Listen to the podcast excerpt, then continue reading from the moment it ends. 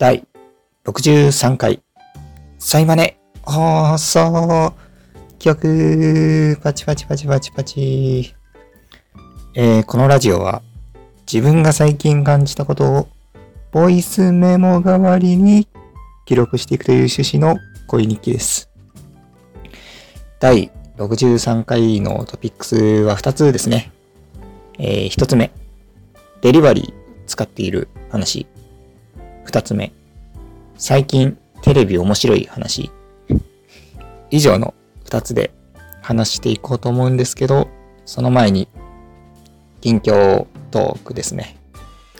近況ですね。ああ、そういえばもう1月明けおめですね。うん。俺、明けおめって今初めて言ったかも。なんなら。今年はほんと人と会ってないので、そういう新年の挨拶みたいなのも全然してないですね。今気づいたんですけど。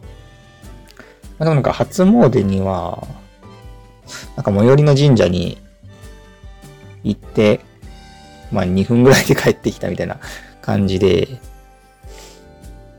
まあ、結構ガラガラでしたね。うん。いつも混むんですけど、5、6人いたぐらいで人が。で、おみくじを引いたんですけど、おみくじなんだっけなちょっとおみくじ、ちょっと持ってきますね。財布に入れたままだった。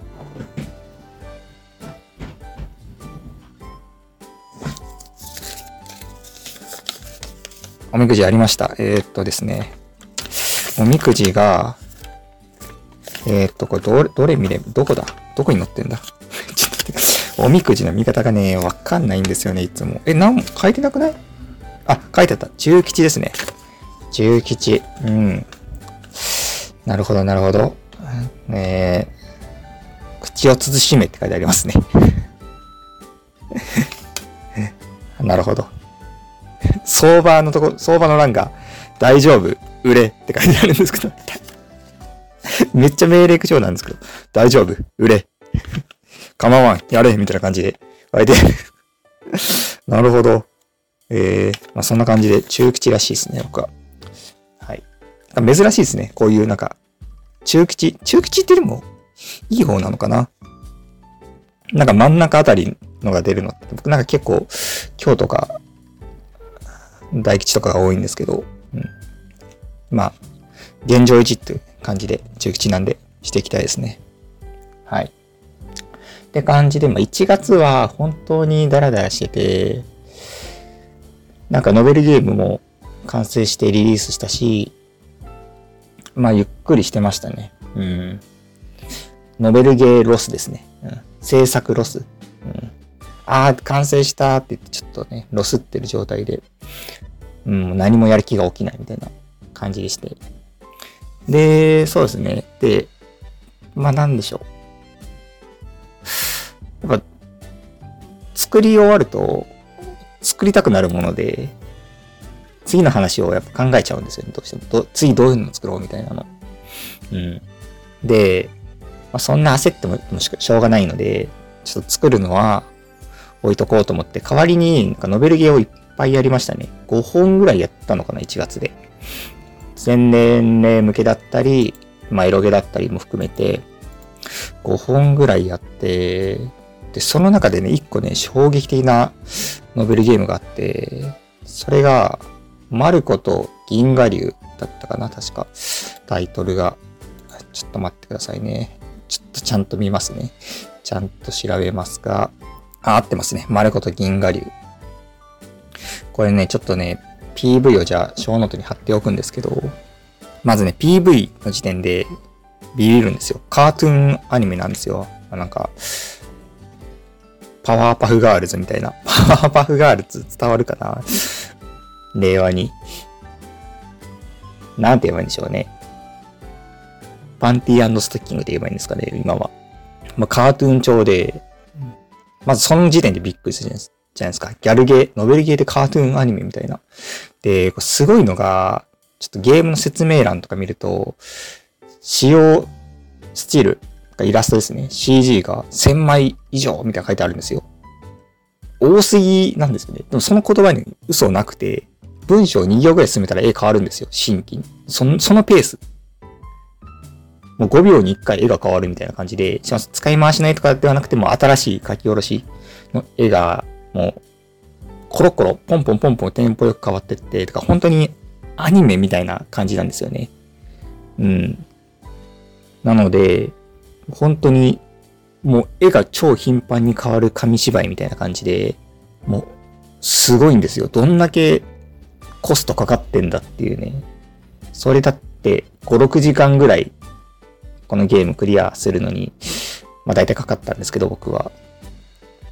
その5、6時間をそのペースでやるっていう、そりゃ1000枚以上になるわっていうね、絵が、感じで、いや、むちゃくちゃ良かったですね。なんか、そんなノベルゲームやったことねえなっていう、ね。しかも途中にアニメ入ったりするんですよ。なんなら。ちょっとアニメ挟まったりとかもして、なんかムービー始まったと思ったらアニメで、みたいな。でもアニメじゃんってなるんですよね。そうなると。そうなると、え、ノベルゲーの意義はみたいな感じにもなるんですけど、まあでも、やっぱノベルゲーっていうのは自分のペースで進められるっていう差があって、それによって没入感があったりするんですよね。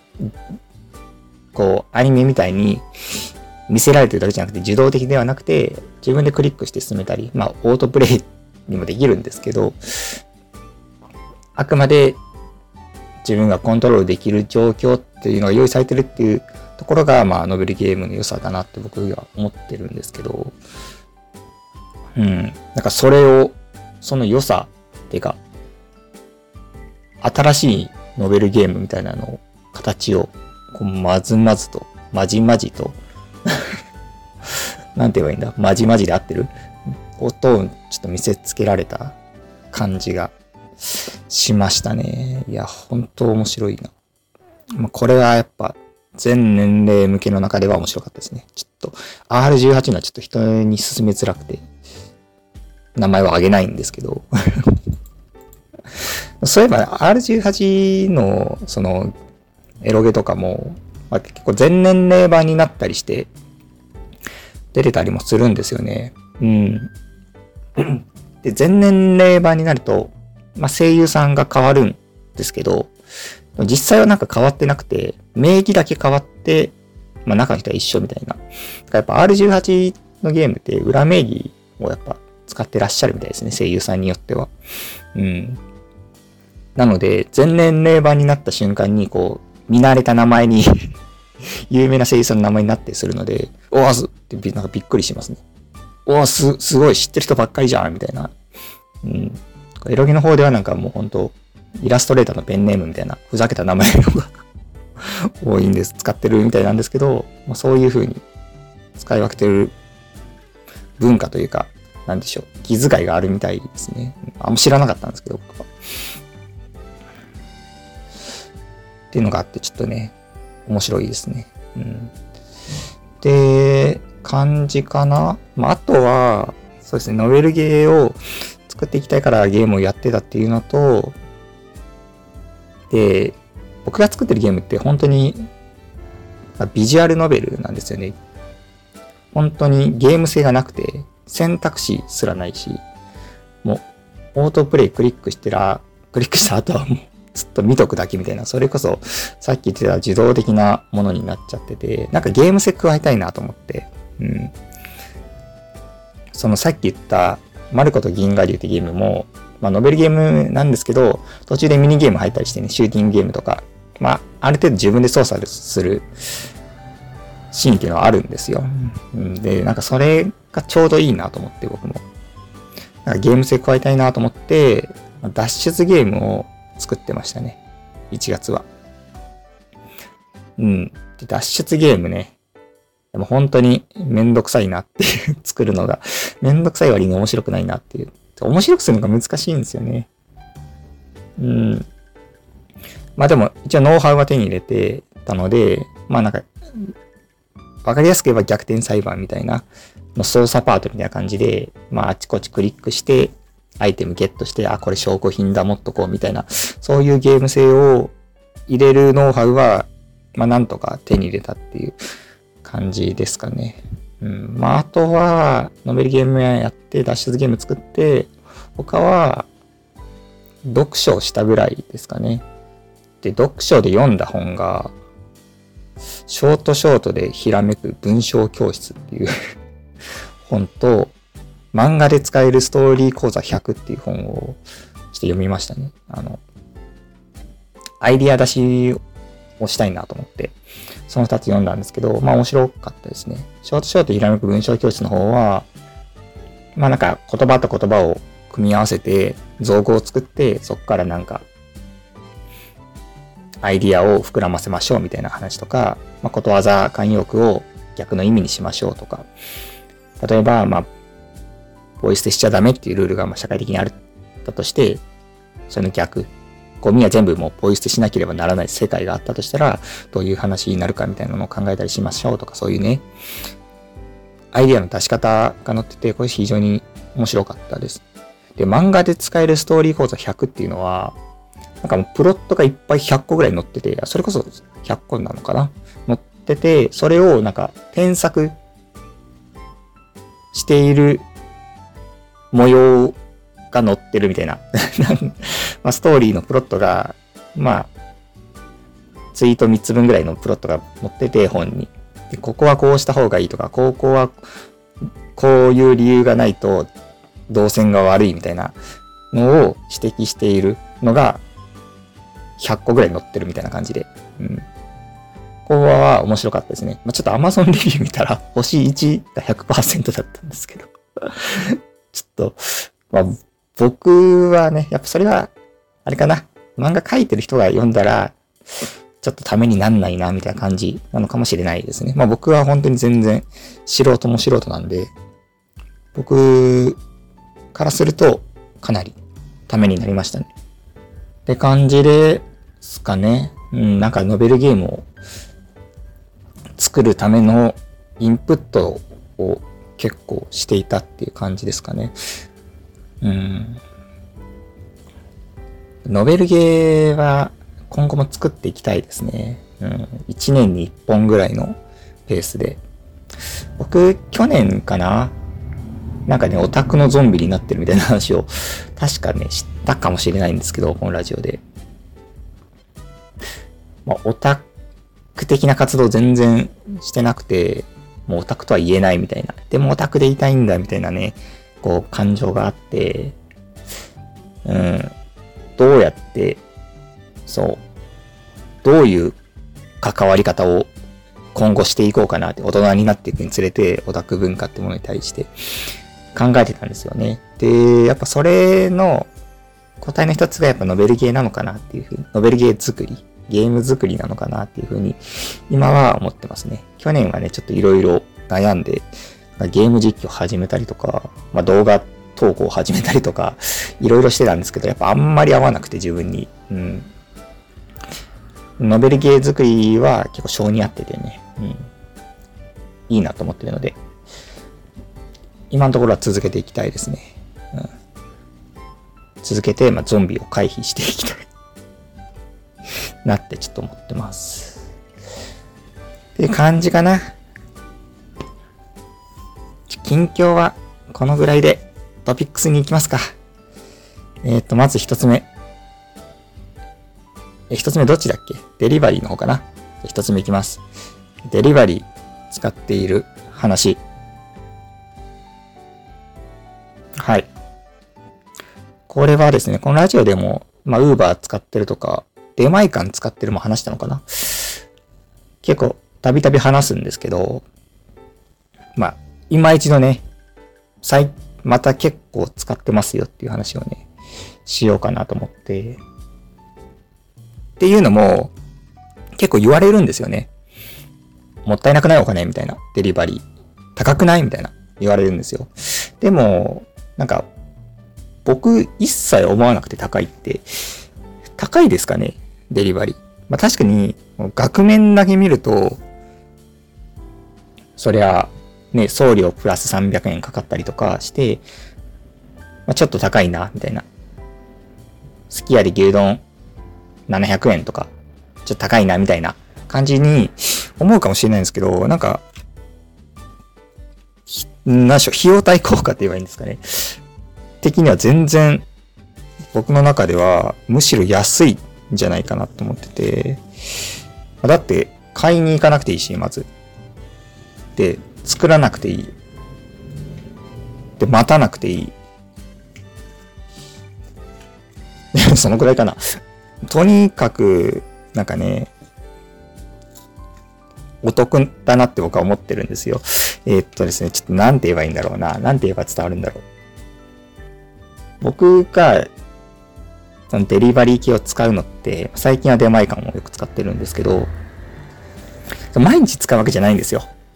ただ、やっぱり日常生活の中で、今時間がないなっていう時があるんですね。必ず。で、そういう時に使ってて、なんでかっていうと、僕時間を買ってるんですよね、これ。デリバリー使ってるのって。ご飯を買ってるんじゃなくて、時間を買ってると思ってて、じゃあ今忙しいとか、今集中してるから、この集中を途切れさせたくない。でも、お昼ごご飯だ、の時間だ、みたいになった時に、まあ、それを、集中力を途切れさせることなく注文できて、飯もすぐ食えて、で、また作業に戻れるっていうね、その、スポットで使うんですよね、僕は。うん。で、さっき言った通り、これはやっぱ時間を買ってるっていう話で、例えば、デリバリー高いよって話が、意見があったとするじゃないですか。でも僕はなんか、僕が思うのは、それ電車と一緒じゃないって思うんですよね。電車でみんな移動するじゃないですか。遠くに行くとき。でも、それって、いやでも歩いた方が安くないっていう意見になると思うんですよね。そのデリバリーの高くないっていう意見って。でもな、なぜみんな電車使うのかっていうと、早いし楽だからなんですよね。で、それと僕がデリバリー使う心理って全く一緒で、確かに電車で行かなくても歩いても行けるんだけど、それだと疲れるし、時間も取られるし、だったらお金払って電車乗るわっていう風になる、やっぱなるんですよね。食事も買いに行く時間かかるし、寒いし、手間だし、だったらデリバリーでお金払うわっていう風な感じ。これ一緒かなって思うんですけど、どうですかね？この論法でいけるのかな？で、僕いつも思うんですけど、あんまり納得されたことがなくて、いやでも割高じゃないみたいな。電車は確かに安いけど、その200円とかでめちゃくちゃ遠くまで行けるけど、デリバリーはそれほど費用対効果良くないみたいなこと言われてしまうと、まあ確かになって。それは1万払ったらね、関西まで行ける 新幹線とか、その電車が安すぎるって話なんですけど、そう思うと本当電車って安いんですよね、めちゃくちゃ。本当に電車に感謝しよう。っていう風にね、話が終わることが多いんですけど、まあでも僕の中ではあんま意見は変わってなくて、うん。っていうのも、デリバリーは意外と高くないんですよ。まあ、高いんですけど、値引きをめっちゃ頻繁にしてるんですよね。さっき言った送料も300円かかるみたいな話も、基本送料無料とかをめっちゃ頻繁にやってくれるんですよ。で、なんでやってくれるかっていうのを、その割引を。むちゃくちゃ今、競合のサービスがいっぱい出てるんですよね。まあ、Uber Eats が、まあ、最初にこう目立ってきたところから始まり、今、さっき言った出前館とか、まあ、あとドアダッシュとか、あとメニューとかね、いろいろアプリが、競合アプリが出てて、で、競合アプリが出ると何するかっていうと、めちゃくちゃクーポン出してくれるんですよね。もう本当に赤字だろっていうようなクーポン出してくれるんですよ。もう2000円引きとか。それなぜかっていうと、まず会員数がやっぱ欲しいんですよね。その競合アプリに勝つために。赤字なんですよ。もう、先行投資なんですよね。とりあえず、会員数を確保して、シェア拡大してから、利益を回収するっていうようなやり方を、いろんな企業取ってて、ボンボンクーポン配るんですよね。だから、もう Uber って今全然クーポン配ってないんですよ。もうシェアが十分になっているから。だから、こう、あの、追随してるサービスとかは、例えば出前館だと、僕ピザをよく頼むんですけど、出前館で。ま、半額とかやってるんですね。だからもうデリバリーで持ち帰りの値段、持ち帰りってあれ基本半額とかじゃないですか。デリバリーピザって。だもうデリバリーでありながらもう半額で買えるんですよ。だから1300円とかでピザが買えるんで、M サイズ。超安いんですよね。とか、まあ、送料無料もやってるし、クーポンも出してるしで、から、かなり、いろんなアプリを使えば、めちゃくちゃ安くて、体感としてあんまりお金かかってるっていうイメージはないですね。僕は。うん、なんか配達する側も、もういろんなアプリを入れてるらしいですね。もう自分のスマホに Uber も入って、マイカも入れて、ドアダッシュも入れてみたいな感じで、でも最初に通知来たやつの配達するみたいな、もう配達する側もそうなってるみたいで、だから、もう最近は Uber ってロゴをつけてないカバンを使ってる人が多いみたいですね。うん、いろんな配達をするから。って感じでいろいろ変わってきてて、うん、かなりお得ですね。めちゃくちゃいいですね。ぜひね、そのデリバリー圏内の人は、アプリをね、駆使してね、デリバリー使ってみてください そうですね。だからもう、その先行投資が終わったであろう Uber は、本当使わなくなりましたね。逆に。うん。もうどんどん競合してほしいですね。してどんどん価格競争してほしい。消費者側としてはね。いや、マジでね、デリバリー使って気づいたことがあるんですよ。僕ね、料理って、まあ、見た目が7割ぐらいかなって思ってたんですよ。見た目で美味しいかうまいか、美味しいかうまかったら一緒だな 美味しいか美味しくないかを感じるのって、まあ見た目が8割7割ぐらいかなって思ってたんですよ。で、まあ、そのデリバリー系は、やっぱもう、見た目ってそんなまあ重視しないわけじゃないですか。どあの、器だってプラスチックの容器だし、まあ移動でちょっと揺れたりもして崩れたりもするしで、まあ見た目ってそんな良くないんですよ。でも、うまいんですよね。うまいやつは。そのクーポンとかでめっちゃ割引になるから普段は食わないような食べないような価格のものを食べたりもするんですけどやっぱりめちゃくちゃ美味しいんですよね。うんだから本当見た目ってあんま関係なかったんだなっていう気づきがありましたね。うん、ま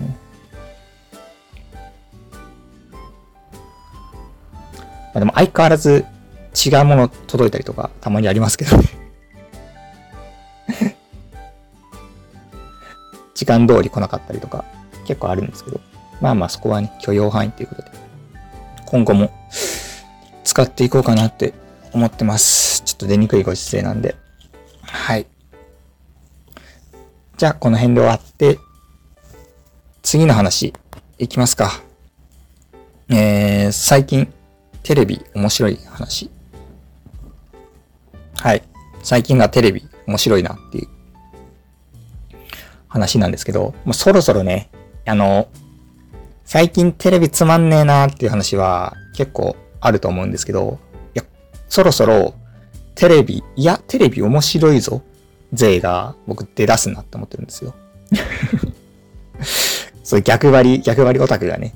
で、僕もやっぱ逆張りオタクなんで、そろそろ言っていこうかなっていうね。いや、逆に今テレビ面白いよっていうのをね、言っていこうかなと思ってて。まあ、やっぱりちょっと少し前までは、いやもうテレビ終わったな、オワコンだな、これから YouTube、みんな YouTube に流れてるよっていうような感じがあったと思うんですけど、今逆にテレビですね。テレビね、まあ、テレビが面白くなくなったという理由として、よく聞くのは、まあ、コンプラがガチガチになったってところ。例えば、ツッコミとかでも叩いたりとかしなくなったりとか、まあ、容姿を揶揄するような、容姿をいじるお前ブサイクだなとか、そういうのが、まあ、なくなった。もう、今、テレビで NG になって、聞かなくなったとか、ドッキリで痛いのとか、もうなくなったとか、あると思うんですけど、僕ね、本当にね、好きじゃなかったんですよ、そういうの。なんか特に、ドッキリとかほんと見れなくて、人が殴られてるのとか、怒怒ってるのとか、見れないんですよね、僕。見るとほんとなんか、かなり気分が沈むタイプで、ああ、もう無理無理ってチャンネル変えちゃうんですよ。でもなんかそういう、僕はチャンネル変える頻度がマジで減ったというかなくなって最近のテレビ。めっちゃ楽しく見れるんですよね。うん、例えば、もうほんと具体的な例を挙げると、クイズ番組めちゃくちゃ多いと思うんですよ、今。で、昔も、でもそれって昔からなんですよね。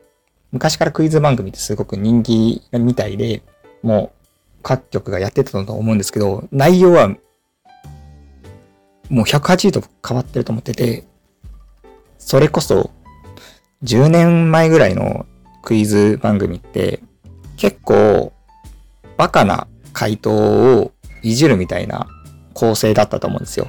頭悪い人たち集めて変な珍回答とかを出してもらって、それをみんなでわははって笑うみたいな感じだったと思うんですよ。でも今って真逆で、頭いい人を集めて、もうレベルの高い、本当にクイズ、高校生クイズみたいな感じで、レベル高いクイズ合戦を繰り広げてるっていうような形にもう180度変わってると思うんですよね。それが僕的にめちゃくちゃ楽しくて、うん、こういうのを俺は見たかったんだっていうふうにね、ね、ちょっとさ思ってますね。だから本当コンプラが厳しくなったせいなのか、そういうバカなやつをバカっていうのが良くないってなったのか、そういう構成がなくなってきて、本当に頭がいい人がかっこいいっていう、ね、ような雰囲気になっていってるのが、かなり健全だなって思ってて、結構、そのコンプラ厳しくなって、それを残念がある人っていうのは多いと思うんですけど、僕はめちゃくちゃ恩恵を受けてるというか、ああ、こうなってよかったなっていうふうに、テレビを逆に見るようになんかなりましたね。うん。それこそね、さっき言った10年前ぐらいは僕はネットにどっぷりだったんで、そその、その頃逆にテレビ見てなかったんですけど、そう今は、むちゃくちゃテレビ楽しいですね。うん。し、逆にネットを見なくなったかもしれないですね。うん。その YouTube とか。なんでだろうな。まあ、結構、僕が苦手だった、その悪口を言ったりとか、言葉が強かったりっていうような風習が、YouTube とか、YouTube はじめとした、こう、ストリーミング配信に、なんか流れていってるような気は、ちょっと感じてて、それで見なくなっていってるのかもなっていうふうに、今ちょっと思いましたね。うん。やっぱテレビって、事務所に所属しているタレントさんが出演している、まあ、ショーなんで、TV ショーなので、ちゃんとしてるんですよね、なんかちゃんとオンオフがあるっていうかさ、その、例えば、ラジオ番組。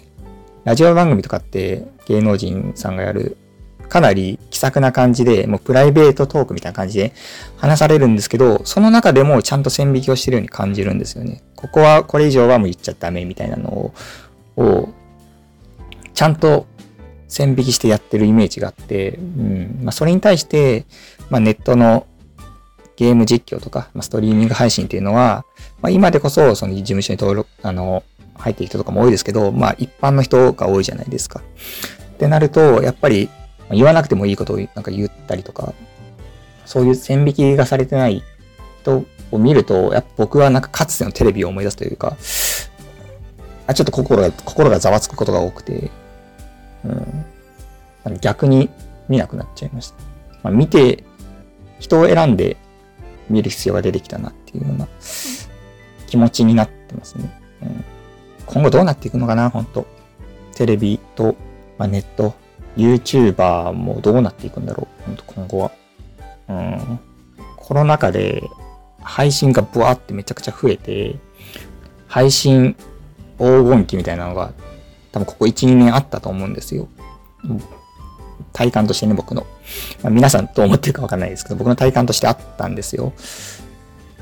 で、今年に、まあ去年の後期ぐらいから、ちょっと配信が減ってきて、でやっぱそこで配信者の方もちょっと焦ってるというか困ってるみたいで、見る人が減ってきたみたいな感じで、で、ちょっと次どうしようかなっていうふうに悩んでる人も多いみたいで、あの配信してる人の話を聞くと、あるみたいで、まあ動きが界隈の中でもあるみたいで、うん、ちょっと今後どうなっていくのかなっていうね。僕はもう本当に楽しませてもらう側の人間なんで、もう気楽で、気楽でいられるんですけど、それをやっぱ配信を仕事にしてる人っていうのは、もう本当に時代によってガラって変わっちゃうので、めちゃくちゃ大変なんだろうなって思いながら、ちょっと見てますね。うん。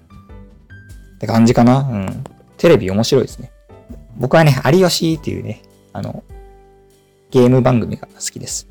日曜の9時ぐらいかなにやってるんですけど、まあ、芸能人のみんながゲームやって楽しいっていう番組 が面白いですね。僕のなんかいい番組見極め方っていうのが一個あって、それはなんかノベルティがいっぱい作られてる番組がいいなって僕思うんですよ。なんかノベルティいっぱい作るっていうのとか、ノベルティってそもそもほぼほぼ利益出ないと思うんですよね。なんかこんなん作ってお金になるのみたいないっぱいあると思うんですけど、そういうのを作ってる番組って、絶対なんか現場の雰囲気いいだろうなとか、スタッフが仲いいんだろうなとか、楽しんで作ってるんだろうなっていうなんか、風に、僕的にはなんか、勝手に思ってて、なんで、ノベルティがいっぱいある番組はいい番組って僕の中の法則があるんですけど、その有吉もなんか意味わからんノベルティいっぱい作ってるんで、あ、これも多分みんなスタッフ楽しくこの番組作ってんだろうなっていう風になんとなく 思ってる勝手に。全然知らないけど、現場の雰囲気とか。って感じですね。まあ、ちょっと一つの指標で、そういう目線でね、テレビっていうのを見るのもちょっと面白いなというふうにちょっと思ってます。はい。という感じで、えー、っと、以上になります。次はエンディングです。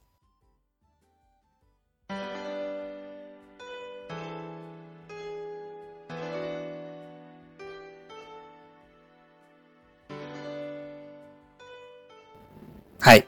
エンディングです。第63回ですね。聞いてくださった方、ありがとうございました。ほんと1月はね、ほんとダラダラしてたっていうのもあって、喋ることないなと思いながらも、この録音ボタンのスイッチを押したんですけど、結構意外と30分喋れますね。何もしてなくても。うん。どうでしょう？それだけやっぱトーク力が上がってくれたのかな？うん。結構やってますもんね。第62回。5年弱ぐらいかな。うん。経ってるんで、もうそんなやってるんですねって感じですね。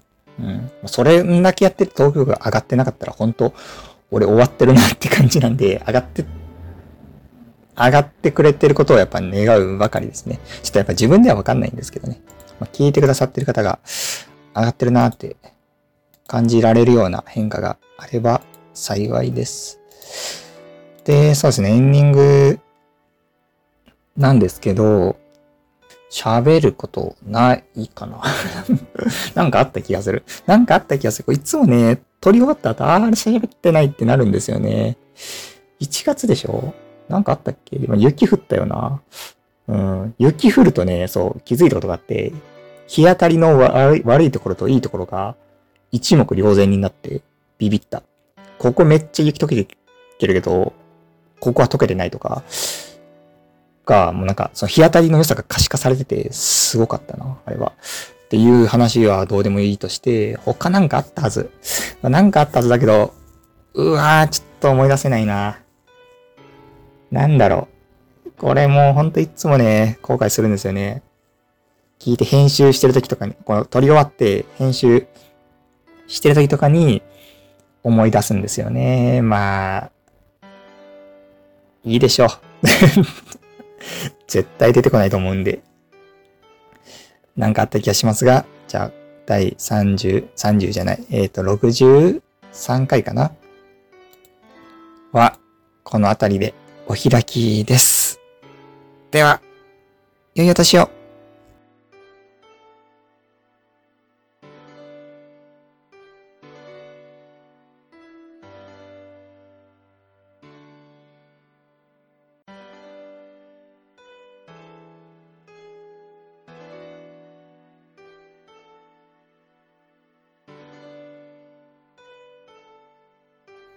いや、思い出せないな、マジで。